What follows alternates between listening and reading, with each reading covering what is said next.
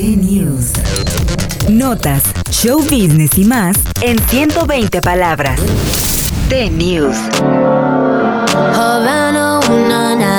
Camila Cabello se convirtió en la primera latina fuera de Estados Unidos en ganar un disco diamante un codiciado reconocimiento que es otorgado por la Asociación de la Industria de la Grabación a aquellos temas o álbumes que han logrado vender 10 millones de copias. La canción que logró un gran éxito en la carrera del artista es el tema Habana, canción que se lanzó en el 2018.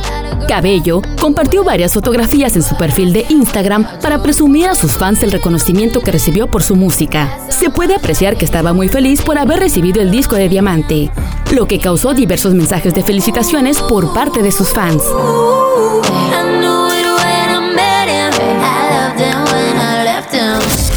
T-News. Notas, show business y más en 120 palabras. T-News.